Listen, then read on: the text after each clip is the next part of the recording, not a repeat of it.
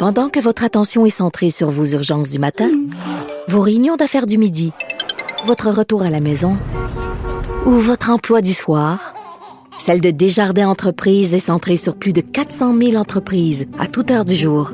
Grâce à notre connaissance des secteurs d'activité et à notre accompagnement spécialisé, nous aidons les entrepreneurs à relever chaque défi pour qu'ils puissent rester centrés sur ce qui compte, le développement de leur entreprise.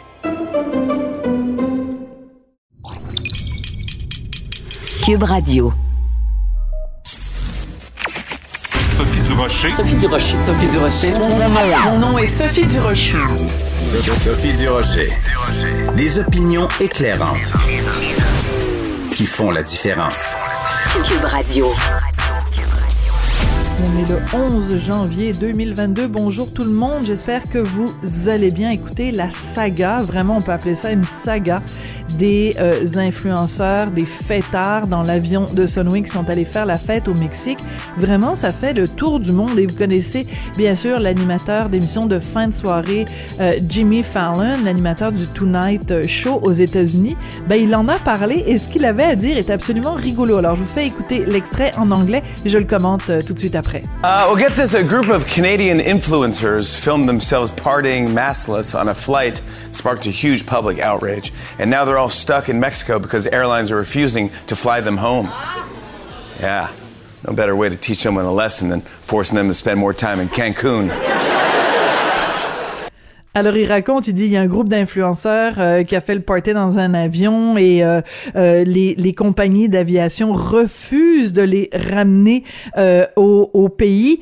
Quelle meilleure façon de d'apprendre une leçon, d'enseigner une leçon à quelqu'un que de le forcer à passer plus de temps au Mexique Et après il continue en disant ben oui prenez des margaritas à profusion, ça ça va vous donner une leçon, vous allez vraiment apprendre à mieux vous comporter. Et c'est vrai Jimmy Fallon a raison d'une certaine façon. Euh, on punit pas les gens en les forçant à rester au Mexique. Euh, je trouvais ça assez rigolo de voir que cette histoire-là, euh, qui est quand même assez gênante, fait à tel point le tour du monde qu'elle fait même le tour des émissions de fin de soirée. Et je vous avoue que quand Jimmy Fallon a fait ce commentaire humoristique, j'ai poussé un très amusé. Ben voyons.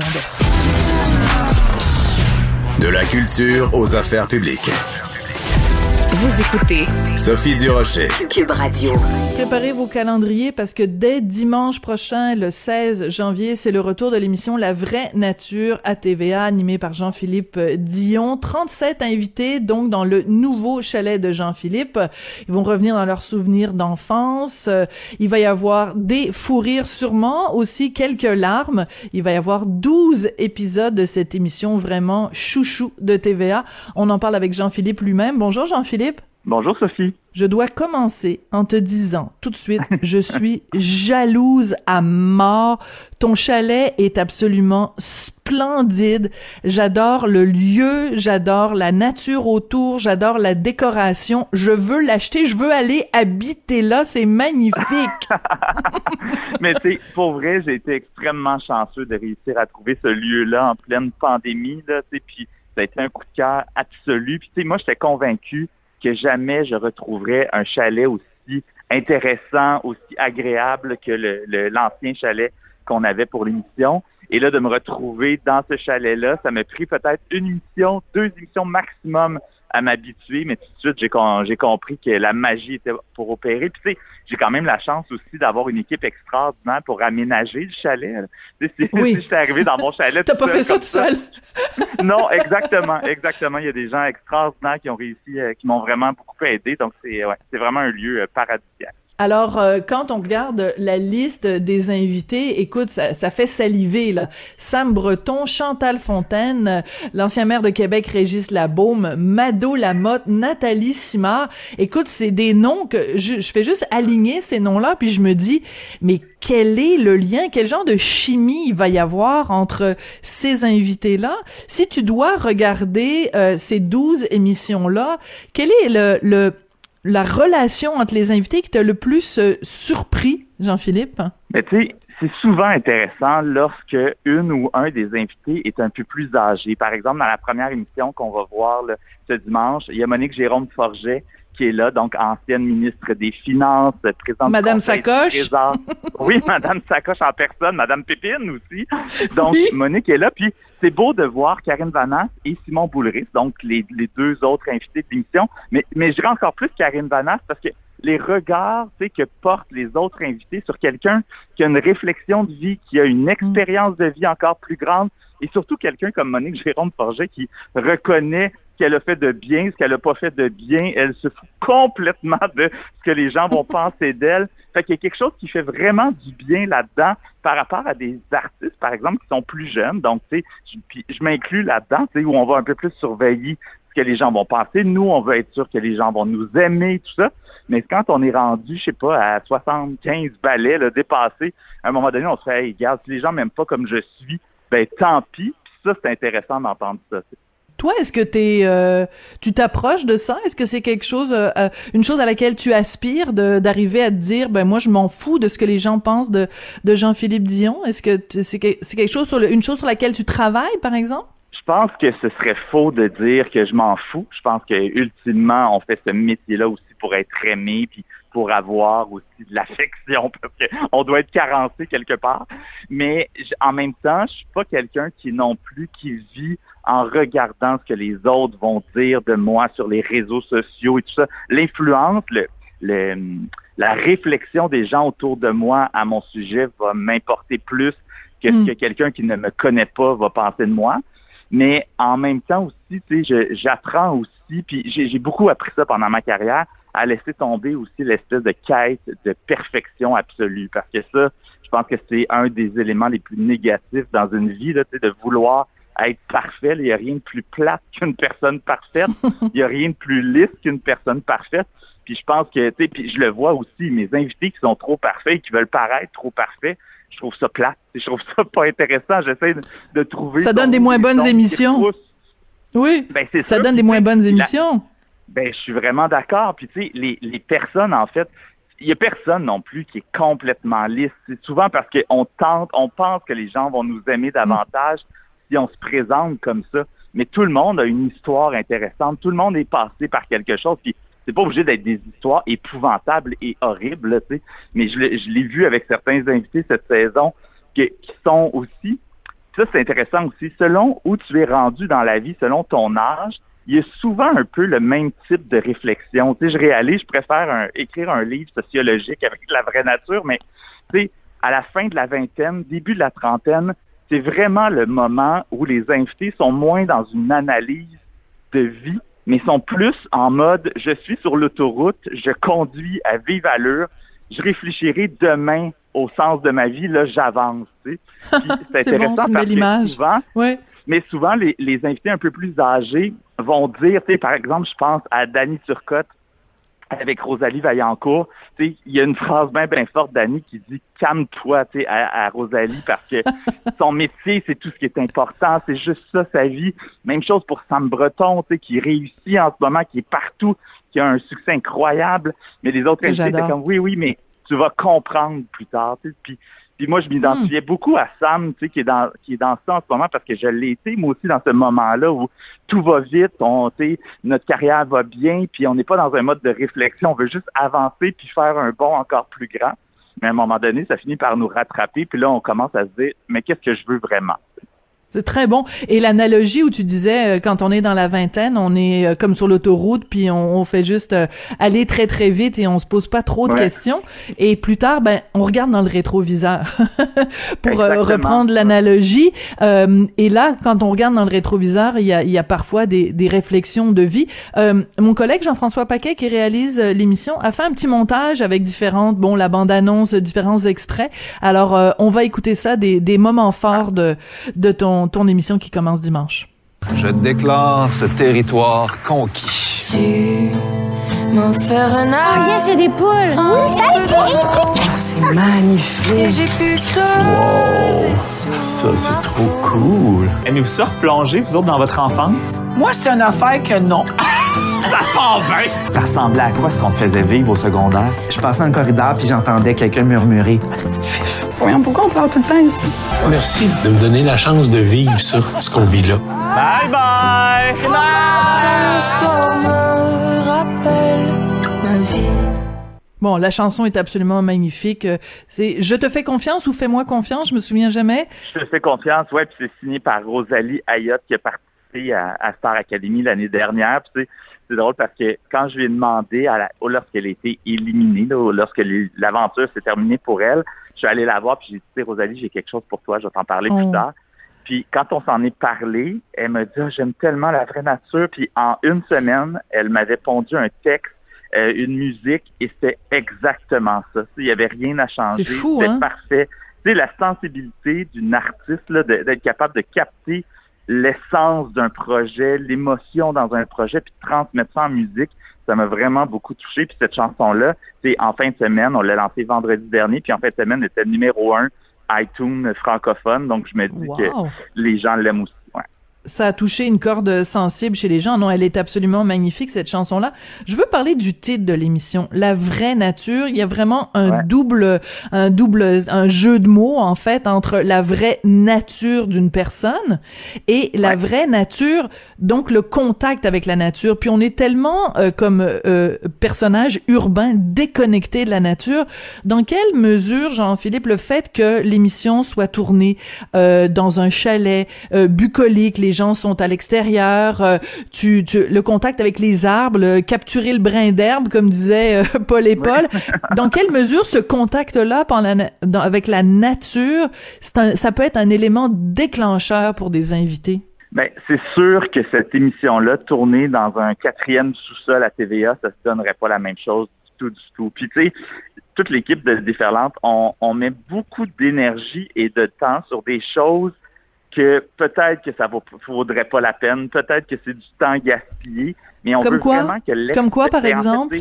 Ben, en fait, juste être sûr, quand on a eu le chalet, OK? Et là, je trouvais que les plantes autour du chalet étaient pas belles, puis c'était pas assez beau à l'œil. On a fait planter des plantes, on a embauché des, une équipe de jardinage pour venir, on a installé une pergola en nature parce que je trouvais que de pas manger à l'extérieur puis d'être toujours en cabane à l'intérieur, c'était pas intéressant. il y a comme plein d'affaires qu'on a fait pour être sûr que les invités vivent une expérience puis que tout soit parfait. Quand ils arrivent, ils ont des cadeaux sur leur lit. Euh, on a testé les oreillers, le matelas, comme tout, tout, tout est fait pour que l'expérience des invités soit extraordinaire. si je sais que tel invité aime telle sorte de vin rouge, ben il va avoir ce vin rouge-là au souper. Si on sait qu'il aime les chips au ketchup, ben sur la table, à leur arrivée, il va avoir un plat de chips au ketchup. Là, donc, on va vraiment loin dans l'expérience qu'on offre à ces invités-là.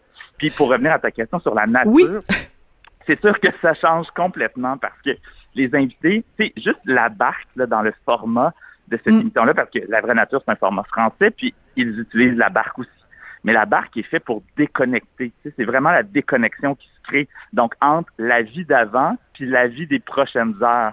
Donc, l'invité, en fait, c'est sûr qu'en faisant, en essayant de manipuler la barque, de ramer, oublie ses tracas, oublie ses soucis, puis là, tombe aussi dans une espèce d'ouverture. Puis on le voit, l'invité qui, qui est un peu stressé avant d'embarquer dans la barque, une fois qu'il arrive sur le terrain du chalet, après avoir franchi la rivière, ben, il est dans une autre disposition totale.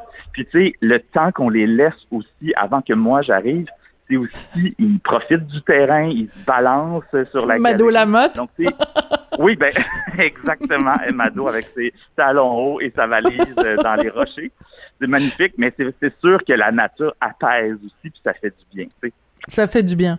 Euh, écoute, je veux revenir dans l'extrait qu'on a entendu. Il y a Simon Boulris, donc qu'on va retrouver dans la première émission du 16, qui raconte donc euh, quand il était ado, ben dans, à l'école, les gens quand ils le croisaient dans le corridor le traitaient. Je m'excuse, je vais le dire là, mais d'hostie de fif. Euh, Ça vient de chercher? Ben c'est sûr, c'est sûr, c'est sûr, c'est sûr que ça vient me chercher. Puis je pense aussi qu'une bonne entrevue part souvent aussi d'éléments qui nous en tant qu'intervieweurs va nous euh, va nous toucher, va nous interpeller. Tu sais. Moi, en ce moment, je suis famille d'accueil, tu sais, donc c'est sûr que toutes les histoires d'adoption cette saison ont une résonance vraiment mm. différente pour moi. Tu sais, je pense à Elisapi Isaac qui a été adopté. Donc, vous allez voir, il y a un moment au souper quand Elisapi parle qui vient vraiment me chercher, ça m'émeut. C'est très rare que que je me laisser complètement émouvoir parce que je veux garder le contrôle, moi, pendant mes entrevues.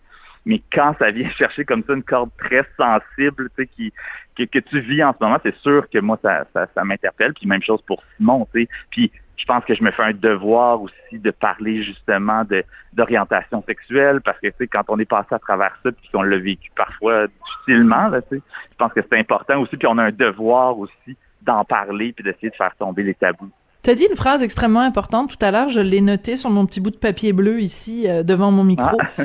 T'as dit euh, tout le monde a une histoire intéressante et je pense que c'est ça ta force Jean-Philippe, c'est que euh, on te mettrait devant la personne peut-être qui a l'air la plus la plus plate ou la, la vie la plus beige et t'arriverais à trouver quand même un, un quelque chose, une, une, une faille ou un je trouve que c'est ça résume un peu ton ton ta philosophie de vie. Tout le monde a une histoire intéressante. C'est c'est un peu la méthode Jean-Philippe Dion quand même que tu nous as résumé là. Ben puis j'ai toujours en tête une émission qu'un jour peut-être que j'animerai ou que je produirai, je sais pas, mais qui, qui démontrera ça que tout le monde a une histoire, tu sais, parce que souvent il y a des gens, tu en fait, il y a beaucoup de gens du public qui m'écrivent pour me dire, hey, moi j'aimerais ça participer, j'ai une histoire, j'ai envie de partager quelque chose mais je suis convaincu que même si toi, tu penses pas avoir une histoire, il y a quelque chose d'intéressant à transmettre de ton parcours. Tu sais. Puis même, tu j'ai eu des invités, je pense à Sébastien Benoît,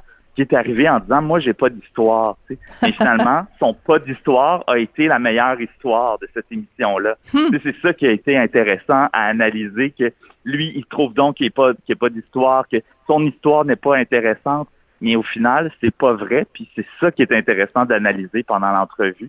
Donc, euh, ouais, ben en fait, euh, j'aimerais ça l'essayer à un moment donné, de rencontrer des gens, puis de faire, hey, je sais rien de toi, mais je veux, je vais trouver la bonne histoire que tu pourrais raconter. Mais mais moi j'adore, j'achète le concept tout de suite. On appelle TVA, ah, on leur dit on, produit cette émission là. Euh, moi je vais la produire même.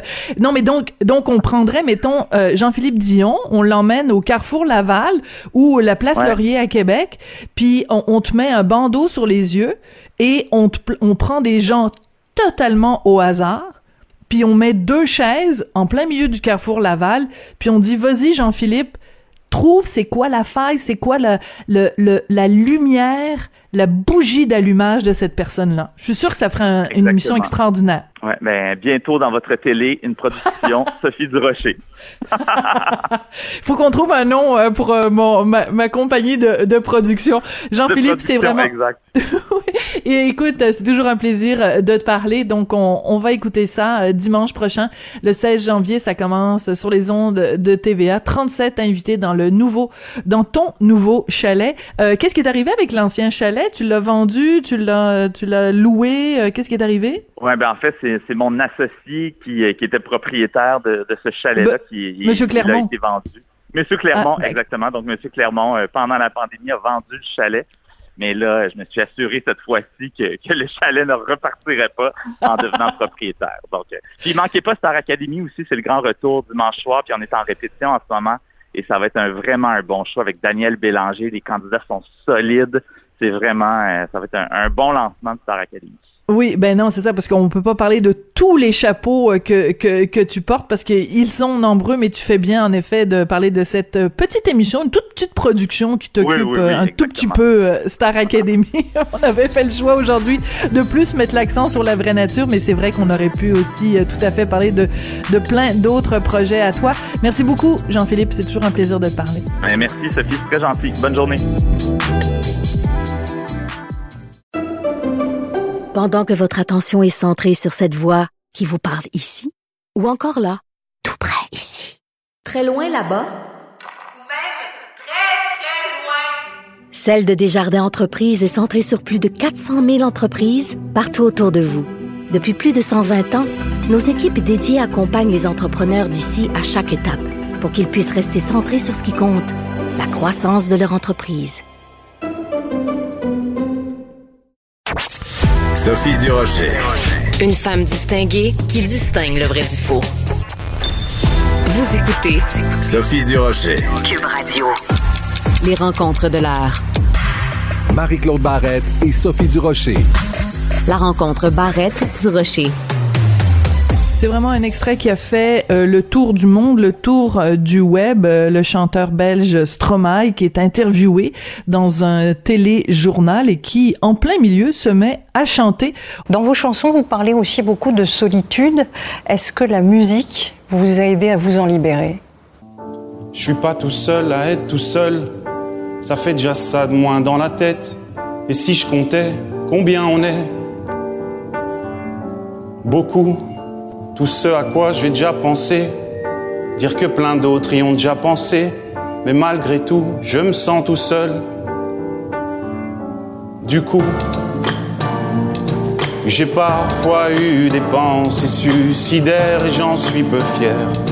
On croit parfois que c'est la seule manière. Marie-Claude Barrette avait envie de nous parler de ça aujourd'hui. Bonjour Marie-Claude. Bonjour Sophie. C'est un extrait quand même très prenant, hein? Hey, mais très, très prenant, surprenant au moment où ça arrive. On s'attend pas à ça du tout dans un bulletin euh, de nouvelles, un bulletin télévisé. mais, mais des mots d'une d'une force. Hein. Il n'y a pas de détour, c'est frontal. Euh, il nomme les choses. Euh, il, il dit j'ai eu des idées suicidaires. Euh, en, tout ça en regardant la caméra, donc en s'adressant. Ça aussi c'est particulier dans un bulletin de nouvelles pour l'inviter de s'adresser directement aux téléspectateurs. Et je, je, je, sais qu'il y a eu énormément de répercussions après cette, ça, ça a passé dimanche soir en France et euh, tout de suite après, les réactions ont été nombreuses euh, suite à, ce que Stromae a dit. Je pense qu'il a, tu sais, le, tabou des tabous, c'est encore la mort. Euh, Absolument. c'est la plus c'est la plus grande peur des gens, c'est la mort. Ça, ça, ça revient, euh, ça revient, peu importe l'époque, peu importe nos origines, c'est quand même le tabou des tabous. Alors d'arriver à heure de grande écoute dans un lieu où on ne l'attend pas, euh, se mettre à chanter euh, les, les, mots de sa chanson L'enfer euh, et de nous regarder de nous dire ça, je veux dire ça peut pas nous laisser indifférents parce que il y a deux choses là-dedans. Il y a le fait que ce soit fait dans un moment où on s'y attend pas dans un téléjournal, mais au-delà de ça, en ce qui me concerne, euh, je trouve que le suicide, les pensées suicidaires mérite qu'on brise les codes, euh, mm. mérite d'attirer l'attention parce que ce dont on parle aujourd'hui, c'est probablement on parle de ça parce que c'est arrivé à ce moment-là. Et dans toutes les euh, en Europe, ça partout on en parlait. Maintenant, on en parle ici aussi évidemment, mais il y a eu euh, il y a eu quelque chose qui s'est passé avec ça et les centres d'appel ont été euh, débordés et les gens semblaient dire enfin euh, quelqu'un qui met des mots sur la honte parce qu'il le dit aussi dans sa chanson. Mm. J'en suis pas fière. Mm-hmm. J'en suis pas fière exactement d'avoir eu ces, ces pensées-là. Alors ça, c'est souvent ce que les gens n'osent pas dire. Alors, euh, il il s'est passé quelque chose dans, dans l'univers médiatique. Ça a été un grand coup euh, de Stromae. Voilà. Alors donc, moi, je vais euh, ne pas être d'accord avec toi aujourd'hui. c'est peut-être une, ben, des, premières fois. C'est-à-dire que bon, évidemment, personne est, contre la vertu. C'est sûr que ce, ce, ce moment-là va rester dans les annales de la télévision, va rester dans les annales des médias comme étant un moment fort, extrêmement touchant, extrêmement troublant. Et je veux commencer en disant, euh, en saluant euh, Stromae, parce que de mettre les mots sur les choses et de mettre les mots sur la douleur, c'est extrêmement important. Donc, mon blâme ne va pas à Stromae. Mon blâme va à la, aux décideurs de TF1, donc euh, station de, télévision publique en France, qui euh, se sont euh, mis à genoux au nom d'un marketing commercial. Parce que Stromae, il veut bien sûr nous sensibiliser à la cause du suicide, mais il veut surtout vendre des disques, il veut vendre son nouvel album, et que euh, est fait en accord avec un bulletin de nouvelles. Donc normalement l'information c'est sacré. L'information ne se mêle pas de marketing, ne se mêle pas de vente, ne se mêle de rien sauf de l'information et que donc le bulletin de nouvelles est dit à Stromae, OK, euh, notre journaliste va te poser cette question-là, parce que c'est sûr que c'est de connivence avec la journaliste. T'imagines, c'est comme si on disait à Sophie Thibault, ben tu vas poser telle question pour qu'on puisse euh, euh, euh plugger un disque. Là, je veux dire, c'est comme moi je trouve ça, d'un point de vue journalistique, je trouve que c'est ça crée un malaise. Mais t'as pas l'impression, Sophie, que euh, moi je dis pas, c'est pas comme s'ils l'ont tout le temps fait là. C'est c'est probablement la première fois que TF1 fait quelque chose dans ce sens-là. Mais je trouve que le faire pour euh, parler du suicide de cette façon-là, moi, j'ai comme l'impression que ça peut être une raison suffisante pour euh, faire un pour faire encoche dans ce dans le code journalistique, dans cette façon de faire parce que tu sais oui, il y a de la promotion, mais il y en a qui parlaient, je disais aussi, de sensationnalisme. Et moi, je, tu sais, moi, ce qui me choque des fois quand je regarde un bulletin de nouvelles, que ce soit un peu partout, parce qu'on sait combien il y a de catastrophes naturelles sur la planète. Quand des fois je vois un journaliste se mettre les pieds dans l'eau puis être au vent puis, euh, tant mieux tu sais si euh, il va partir au vent tu vois, ça, c'est du sensationnalisme. Énormément quand je regarde ma télé. Est-ce que j'ai vraiment besoin de voir un journaliste euh, se mettre presque en danger alors qu'il y a des gens qui sont déjà en danger? Tu sais, la nouvelle, c'est de parler de ceux qui sont en danger. C'est pas de voir quelqu'un qui volontairement veut en mettre plus que ce qu'on a mm-hmm. besoin pour comprendre. Alors, tu sais, pour moi, il y a comme il y a comme quelque chose là-dedans qui pourrait se ressembler. Et là, c'est sûr que, bon, il y a la vente de son album Multitude qui va sortir au mois de mars. Évidemment, c'est un, c'est un, c'est un, un coup de marketing extrêmement, je trouve, brillant. Est-ce qu'il y aura des conséquences? Moi, je me demande ça. Toi qui es journaliste, moi, je suis plus euh, observatrice du milieu journalistique. Je me sens pas à l'intérieur de ce milieu-là. Est-ce que toi, tu penses qu'il y aura des conséquences pour TF1, pour euh, aussi la journaliste Anne-Claire Coudray qui, euh, qui, qui a participé à cette mise en scène? Ben écoute, moi je mise en scène, tu vois, c'est ça, c'est le mot, c'est que moi c'est ça qui me dérange, c'est justement, c'est que normalement dans un bulletin de nouvelles, il y a une sorte de, de rigueur, il y a une objectivité, c'est-à-dire que comme journaliste, tu poses des questions, mais tu ne t'impliques pas. Tu peux avoir de l'empathie, tu peux avoir de la bienveillance, mais tu n'es pas partie prenante. Et c'est ça qui m'a gêné de la part de cette journaliste et de la direction de TF1, c'est qu'ils ont dépassé la ligne, la frontière qui est selon moi, une frontière qui doit être infranchissable où euh, tu ne tu n'es plus un simple observateur, tu es un acteur de l'actualité. Et moi, oui, je pense qu'il devrait, en tout cas, y avoir euh, des conséquences parce que tu dis Marie-Claude et tu as tout à fait raison, c'est la première fois qu'ils le font. Mais justement, après, une fois que tu as mis la main dans l'engrenage, après, qu'est-ce qui va empêcher, mettons, un autre artiste qui va avoir un autre un autre patente à vendre, ça va être un livre, ça va être un film, de dire ben ils vont approcher la direction de TF1 en disant ben moi aussi j'aimerais ça une mise en scène. Mais au nom de quoi la direction de TF1 va dire ben non on le fait pas, c'est contre les normes journalistiques de la maison. Ben ils vont dire ben vous l'avez fait avec et pourquoi vous le faites pas avec moi? Tu, tu comprends? C'est plus la question de de dire à partir de maintenant comment la direction de TF1 va pouvoir dire ben on le fait pour tel artiste mais on le fait pas pour tel autre ou on le fait pas pour tel euh, imagine si on l'avait fait mettons pour un politicien. Mettons un politicien qui avait euh, choisi une noble cause de venir parler du fait qu'il a déjà eu des pensées suicidaires mais qu'il avait fait de concert avec euh, la, la, journaliste en disant ben tu vas me poser telle question puis tu vas voir la façon dont je vais répondre.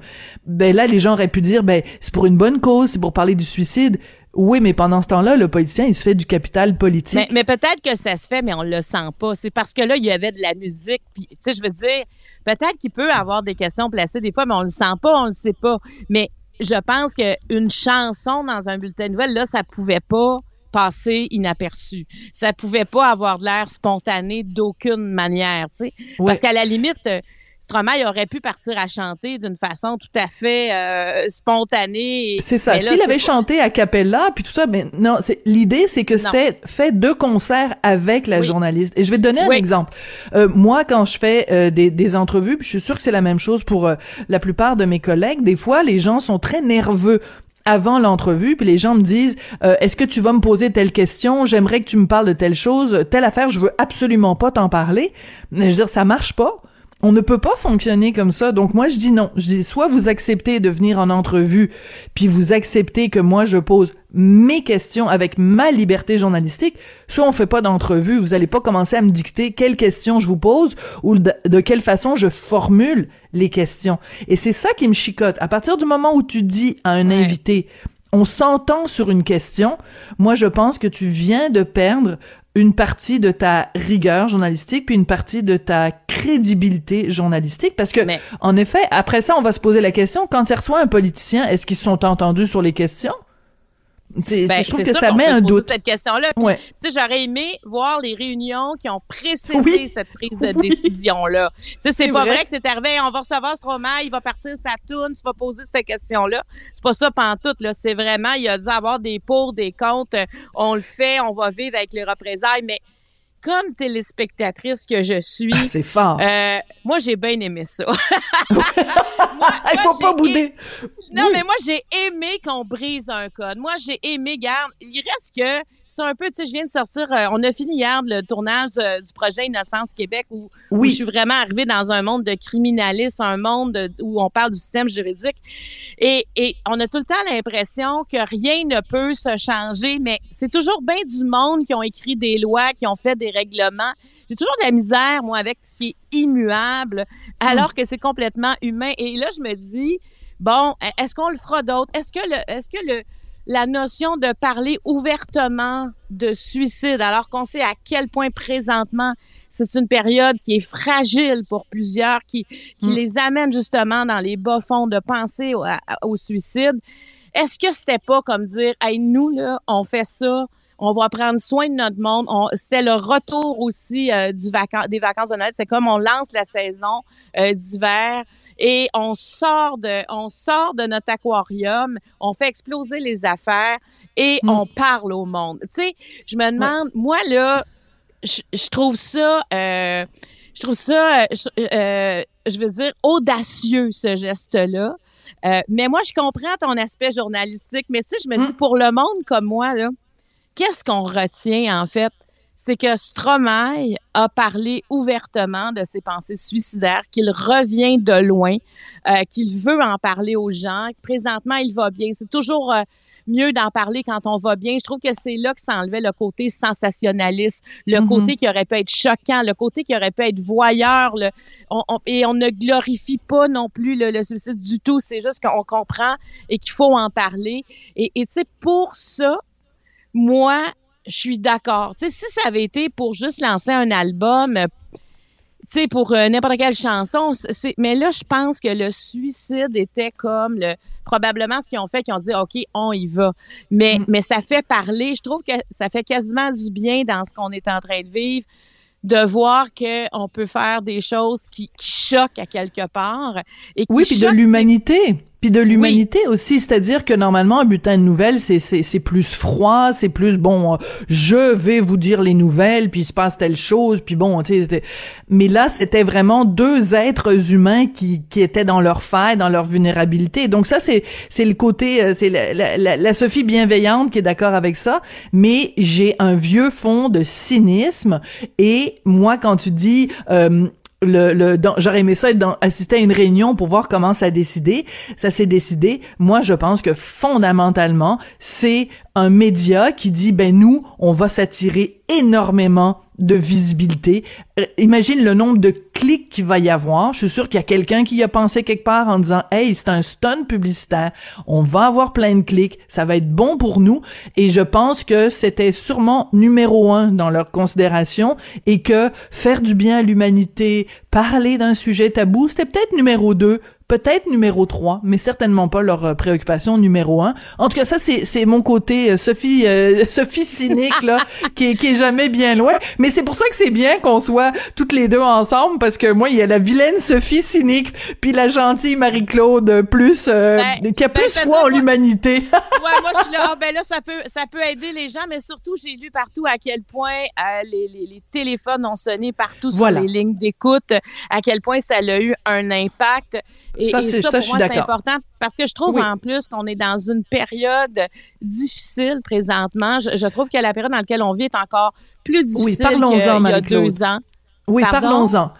Euh, parlons-en, parce que toi aussi, toi et moi, on s'inquiète toutes les deux de notre entourage, on s'inquiète pour nous-mêmes, on s'inquiète des gens qu'on pensait plus solides, qu'on découvre fragiles.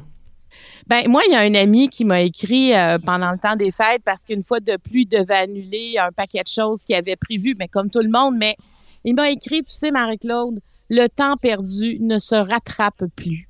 Et hmm. euh, là, je comprenais, tu sais, tu sais, quand tu as été malade, puis, c'est une personne qui a été malade, qui a réussi à s'en sortir, et là, qu'il y a des projets, et là, tu vois que ça s'annule, et que tu vois que le temps que tu devais passer avec tes petits-enfants, avec les gens que t'aimes, ben il faut aussi que tu les repousses.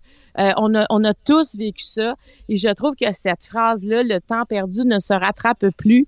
Et je me disais, ça veut dire qu'il faut quand même donner un sens au temps qu'on est en train de vivre. Mm. C'est pas toujours facile parce que, tu sais, tu as un fils, moi j'ai des enfants, tu sais, ils sont dans une période où où tout devrait être permis pour eux. Tu sais, une mm. période où tu n'as pas tant de responsabilités, où tu as une, as une indépendance dans la vie. Tu n'as pas, t'es pas, t'as pas besoin de travailler pour tout payer. Tu sais, quand tu es étudiant, il y a comme tout est possible. Tu peux étudier dans ce que tu veux. Moi, je, tu sais, je, je trouvais tellement que moi, quand j'ai vu que cette période-là, tu sais, c'était, c'était comme l'exaltation à son summum aussi. Et là, euh, moi, euh, quand j'ai fait un tour de table avec mes enfants à Noël, euh, ça allait pas du tout, là. Mm. Et ça m'a comme rentré dedans, tu sais, d'entendre dire, mm. ben regarde, on trouve, il y en a un qui m'a dit, ben moi, je trouve ça très difficile. j'ai plus envie de gamer. Là, j'étais, mais ben, voyons donc, ben, qu'est-ce que tu veux que je fasse? Tu sais, mm. il y a tout le temps une porte fermée partout. Il y a tout le temps, alors, tu sais, puis le présentiel est important pour nos jeunes. Ben écoute, on est premièrement comme comme être humain, on est des bêtes sociales. Hein? On, on, on vit quand même de, de ça. Et l'adolescence ou la, les jeunes adultes c'est le moment où tu crées des amitiés, c'est le moment où tu te définis en te séparant de tes parents et en te rapprochant de tes amis euh, et de, de leur couper ça. Je me demande vraiment ce que ça va avoir comme impact à long terme. Malheureusement, c'est tout le temps qu'on a, Marie-Claude, ah. mais c'est du quoi? C'est tellement important. J'aimerais ça qu'on en reparle ensemble, toi et moi, demain, pour essayer de trouver peut-être des solutions, des façons justement de, de maintenir ce lien social-là qui est si important parce que Jaïssa est obligé de t'interrompre quand on est parti sur une bonne lancée. Alors, non, mais parce euh, que ça touche beaucoup de monde. On prendra le temps, effectivement, parce que moi, tout autour de moi, je sens une grande lassitude qui s'installe. On va en parler demain, c'est promis. Merci beaucoup, ma belle Marie-Claude. À demain. À demain, papa.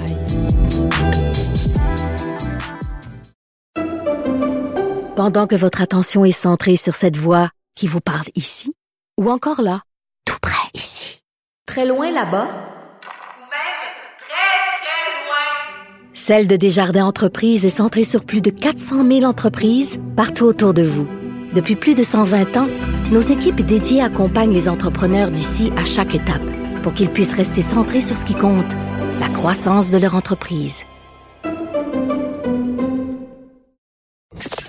Avertissement. Cette émission peut provoquer des débats et des prises de position pas comme les autres.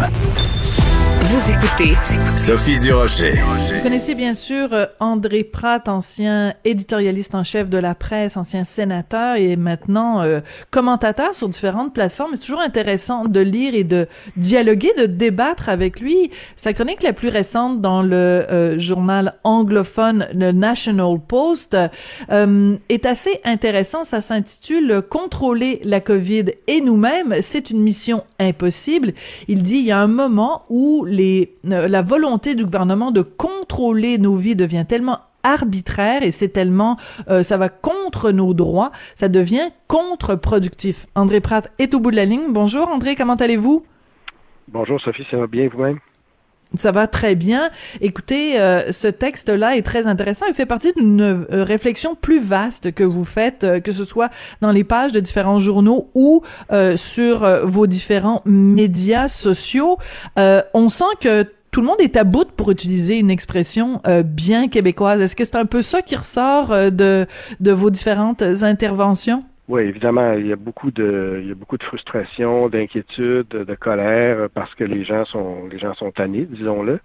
Maintenant, euh, je, donc j'essaie d'aller un peu plus loin que que ça en me demandant, euh, est-ce que, en fait, pour, pour résumer, là, moi, ce qui m'inquiète, c'est que le gouvernement pour des raisons de lutte à la pandémie, a vraiment instauré un système de contrôle très détaillé de nos vies.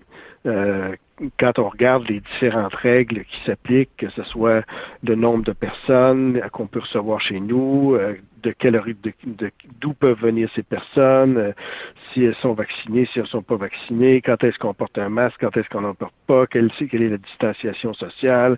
Il y a beaucoup de règles très détaillées, y compris le couvre-feu évidemment. Euh, et l'interrogation que j'ai, c'est quand est-ce que c'est trop? Parce que euh, on, a tendance, parce qu'il y a une pandémie, à se dire que surtout quand la pandémie s'aggrave, on a tendance à penser que bon, ben, si le gouvernement pense que c'est la bonne chose, on, va le faire. Mais c'est quand même une invasion extrêmement euh, préoccupante de nos libertés fondamentales. Et je suis pas en train de dire que toutes ces mesures-là sont injustifiées, c'est pas ce que je mm-hmm. dis, faut, faut mettre la nuance, mais il faut quand même au moins regarder, observer et s'inquiéter parce que ça peut servir de précédent aussi. Euh, alors moi, c'est pas tellement le fait que le gouvernement agisse, c'est que le gouvernement essaie de contrôler dans les moindres détails notre vie privée. Et ça, je trouve que c'est préoccupant. Oui, c'est préoccupant. Et quand je disais tout à l'heure, euh, les les gens sont à bout, c'est aussi euh, en fait référence à ce sondage léger qu'on peut lire dans le journal de Montréal, le journal de Québec ce matin, sur l'appui de la population aux différentes mesures sanitaires euh, ça a quand même glissé. Et depuis euh, le mois de décembre, ça a vraiment euh, fondu comme neige au soleil. Parce que ben au début les gens étaient prêts à dire bon d'accord, on est prêt à faire un effort, mais mais cet appui-là aux mesures sanitaires, il n'est plus là.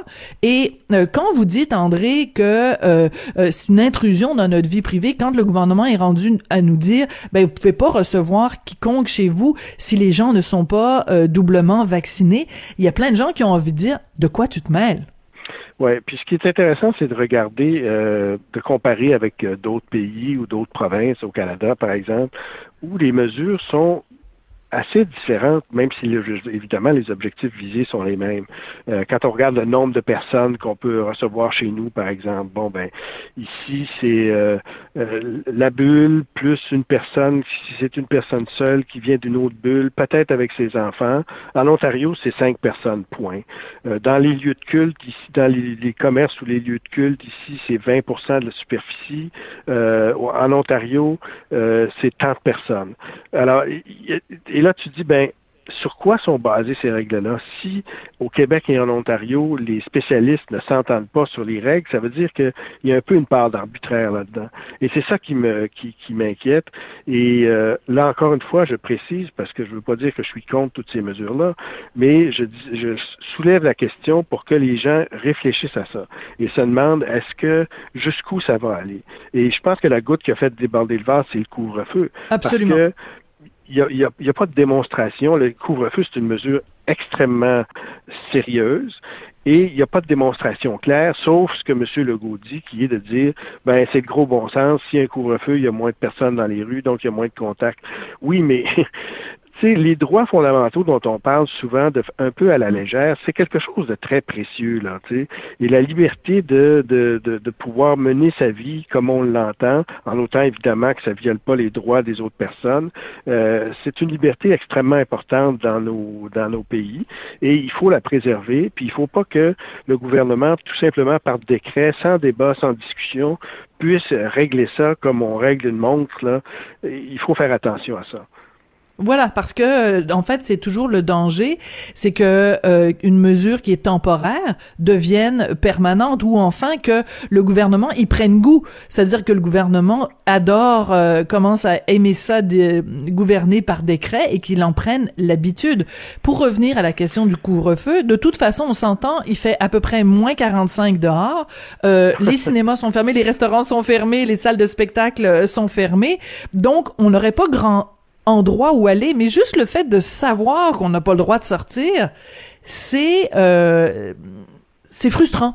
Et on se dit, ben, le gouvernement n'a pas d'affaire à me dire que j'ai même pas le droit de sortir de chez nous. C'est quand même un droit assez, la libre circulation des individus, c'est quand même un droit fondamental, là. Oui, absolument. Puis là, alors moi, je, ce, que je, ce que j'ai fait, c'est que j'ai relu la charte canadienne et la charte québécoise, qui se ressemblent, mais qui sont un peu différentes.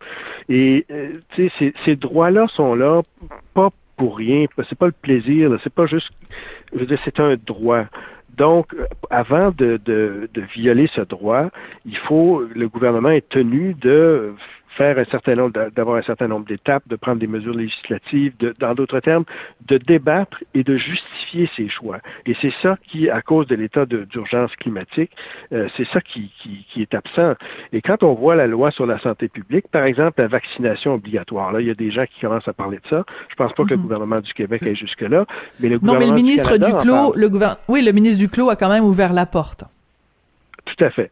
Alors, quand on regarde la loi sur la santé publique, euh, ce que la loi permet dans un état d'urgence sanitaire, c'est que si la vaccination est obligatoire, on peut amener une personne non vaccinée devant un juge, et si le juge croit que cette personne-là ne se fera pas vacciner, on peut l'amener, entre guillemets, de force à un lieu de vaccination pour la vacciner. C'est quand même assez incroyable, ça. Ben parce oui. que je comprends qu'il y a une urgence sanitaire, mais forcer quelqu'un avec la police pour se faire vacciner, pour donc recevoir un traitement médical que la personne ne souhaite pas recevoir, quelle que soit la raison, c'est une mesure extrême. Et c'est dans la loi sur la santé publique. Et euh, j'ai regardé dans les débats sur cette loi-là en 2001, il n'y a eu aucune objection de personne. Alors, c'est quand même une mesure grave hein? que le gouvernement pourrait mettre en place éventuellement. Oui, et savez-vous quoi, André, si jamais, ça m'étonnerait qu'on en arrive là, mais imaginez la première fois qu'il y a quelqu'un, mettons, deux policiers ou deux militaires qui vont amener justement Manu Militari, euh, quelqu'un se faire vacciner de force, ben justement, les opposants au vaccin vont trouver là l'occasion parfaite de dire ah vous le voyez, on vous le dit depuis le début que c'est une dictature, on vous dit depuis le début que c'est un vaste complot mondial. Ça va en fait, au lieu de, de donner le goût aux gens d'aller se faire vacciner, ça va juste donner raison aux, aux, extrémistes en fait. C'est pour ça, c'est pour ça que je pense pas que le gouvernement du Québec va aller là, mais ça vous montre quand même que dans un texte de loi, on a mis ça.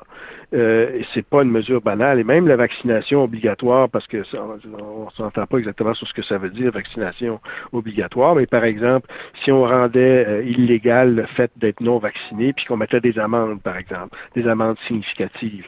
Bon, ça aussi, ça a un impact sur les gens. Tu sais, le choix, et je comprends toute l'idée que les non-vaccinés posent un danger pour les autres. Et donc, il faut avoir, il faut faire le débat d'équilibre entre le droit des individus et les besoins de la société.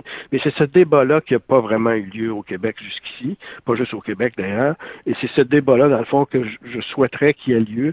Ne pas dire que c'est un débat qui prend, pardon, pas dire que c'est un débat qui prend euh, euh, des semaines et des semaines, mais à tout le moins, il faudrait que euh, cette question-là soit débattue un peu plus, de façon un peu plus complète et surtout avec en perspective le respect des droits et libertés qui sont fondamentaux. Ils sont fondamentaux pas pour rien parce que c'est la clé de, ce que sont nos sociétés démocratiques. Oui, il y a, euh, dans les euh, mesures gouvernementales quelque chose de très intrusif. Moi, je veux dire que qu'on réglemente bon les comportements en société, qu'on ferme des commerces, qu'on ferme les cinémas, qu'on ferme bon tout ça, je, je peux le comprendre parce que c'est c'est quelque chose qui se passe à l'extérieur. Mais quand on vient avoir des lois sur ce que j'ai le droit de faire entre les quatre murs de ma maison, c'est là que je commence à avoir véritablement un malaise. On sait que de toute façon, même si euh, de, demain matin euh, ou demain soir, je fais euh, une fête à la maison et que je reçois 20 personnes sans masque et que tout le monde s'embrasse, la police ne va pas débarquer chez moi nécessairement. Donc il n'y a pas le contrôle policier, mais le simple fait que ce soit interdit, ça crée un sentiment d'état-police et on n'a pas envie de vivre dans un état-police. C'est ça qui est, fondamental dans ce dont on parle. Ben, c'est sans précédent hein, que le gouvernement euh, vienne dicter ce qui se passe à l'intérieur des murs de notre maison. Euh, là encore, il faut faire l'équilibre. Est-ce que la gravité de la crise puis l'efficacité est possiblement démontrée de telles mesures? Il faut faire cette discussion-là puis voir si où on trouve le point d'équilibre. Moi, ce qui m'ennuie un peu, c'est que ces règles-là sont très détaillées, euh, alors que, dans le fond, si on y pense, euh, quelqu'un pourrait faire une fête chez lui ou chez elle de 15 personnes, mais imposer des règles très sévères. Par exemple, demander à tout le monde d'être testé avant de rentrer, etc. Puis ça serait une fête qui serait correcte. Tandis que euh, tu, peux faire une, euh, une fête de 8 personnes, donc de moins de personnes, mais là, s'il n'y a personne vacciné, il n'y a pas de masque, il n'y a pas de test, c'est beaucoup plus dangereux. Mais la règle, elle, est très arbitraire. Et donc, ça touche un paquet de familles qui, pour une hmm. raison ou pour une autre, peuvent pas se réunir ou tout ça, même s'ils prennent toutes les précautions. C'est une façon, dans le fond, de, de, de substituer le jugement du gouvernement par rapport au jugement des individus. Je comprends qu'il y a des individus qui sont irresponsables, puis ces gens-là, ils le seront de toute façon, quelles que soient les règles. Mais il faut aussi laisser un peu de place à la responsabilité hmm. des individus. Tout à fait. On, on, en appelle en effet à la responsabilité euh, des gens et vous l'avez dit, les, la raison pour laquelle aussi il y a des il y a des tests. Le gouvernement nous dit des des, des donne des informations complètement contradictoires. On vous donne des tests gratuits, vous en avez cinq euh, chacun par mois, mais on vous demande de pas les utiliser si vous avez pas de symptômes. Alors que bon, moi j'ai fait une entrevue la semaine dernière avec quelqu'un, euh, un Canadien qui vit maintenant en Suisse où il s'occupe justement de la lutte contre la COVID et il dit ben en Suisse il y a eu distribution de tests et au contraire, on encourage les gens à se tester avant de se rencontrer en famille. C'est une utilisation beaucoup plus intelligente. Donc, on dit aux gens, oui, vous pouvez vous réunir en famille, mais simplement testez-vous avant pour s'assurer que vous donnez pas la COVID à, grand-maman. On aimerait ça qu'au Québec et au Canada, on fasse appel à l'intelligence des gens. André, je veux juste, euh, il nous reste un petit peu de temps, revenir sur quelque chose que vous avez tweeté euh, il y a quelques jours de ça, vous faisiez une comparaison entre les chiffres du Québec euh, et de l'Ontario. Bon, les chiffres ont peut-être changé un petit peu depuis, mais il reste que, mutatis mutandis, si on compare le Québec et l'Ontario, par exemple, il y a beaucoup plus de gens hospitalisés ici qu'en Ontario. Vous expliquez ça comment, André?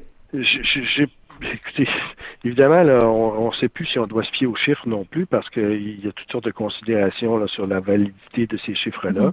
Mais en fait, tout ce que je faisais sur, sur Twitter, c'est de poser la question parce que moi, j'ai pas vraiment la réponse. Vous savez, dans la première vague, euh, les chiffres du Québec étaient beaucoup moins euh, bons que, que c'était beaucoup plus grave que ceux de l'Ontario. Et l'explication, c'était la semaine de relâche. Je me souviens qu'on parlait de la semaine de relâche. Mais là, la situation se ressemble beaucoup à ce qu'on a vu dans la première vague, sauf qu'évidemment, il y a beaucoup moins de décès, heureusement. Mais il reste que la situation au Québec, proportionnellement parlant, est plus grave que celle de l'Ontario. Et moi, j'ai pas vu d'explication convaincante. C'est certainement pas une question de la semaine de relâche. Là, on n'est pas là du tout. Donc, il y a d'autres facteurs qui entrent en ligne de cause et je sais pas ce que c'est. Je sais pas si voilà. une hypothèse. Moi, je ne le sais pas. Ben, j'en aurais peut-être une, mais malheureusement, c'est tout le temps qu'on a. Alors, il va falloir que ce soit notre prochaine rencontre qu'on s'en parle. André Pratt, euh, merci beaucoup. Je rappelle que vous êtes euh, donc euh, chroniqueur, commentateur dans différents médias. Et ben, ça a été un plaisir d'échanger avec vous, un ancien collègue du journal La Presse. Merci beaucoup, André. Merci, Sophie. À bientôt. Et c'est comme ça que se termine l'émission. Merci à Jean-François Paquet à la mise en onde, Florence Lamoureux et Julien Boutillier à la recherche. Et je vous dis rendez-vous demain. Cube Radio.